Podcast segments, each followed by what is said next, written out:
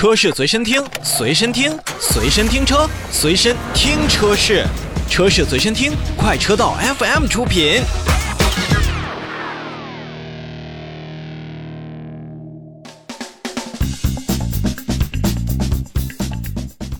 好，让我们先看看长城和比亚迪之间互相转赠商标的这一个事儿啊。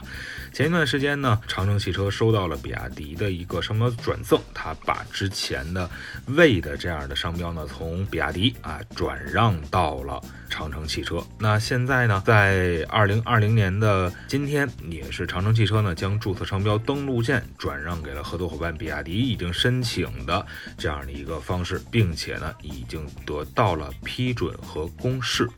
那么对于比亚迪来说呢，其实登陆舰呢也是其高端化的重要的一环，那很可能是比亚迪首款 MPV 或者说是更大车型 SUV 的一个命名。而军舰命名的这个车型呢，也会搭载 DMI 的超级混动系统的这样的一个动力技术。那么轿车的命名呢，或使用叫驱逐舰，呃这样的方式，再加上数字的组合。而 SUV 呢，现在目前来看是巡洋舰。再加上一个数字的组合，那么登陆舰呢，有可能就是刚才咱们所说的 MPV 的车了。其实我们也是在呃之前呢看到了流传一份一个图片，这个图片呢是展示出来比亚迪2022年的一个新车规划。那么有 SUV，有 MPV，有轿车，包括还有生物系列的，就是纯电平台3.0的，像海鸥啊、海豚、海豹、海狮等等。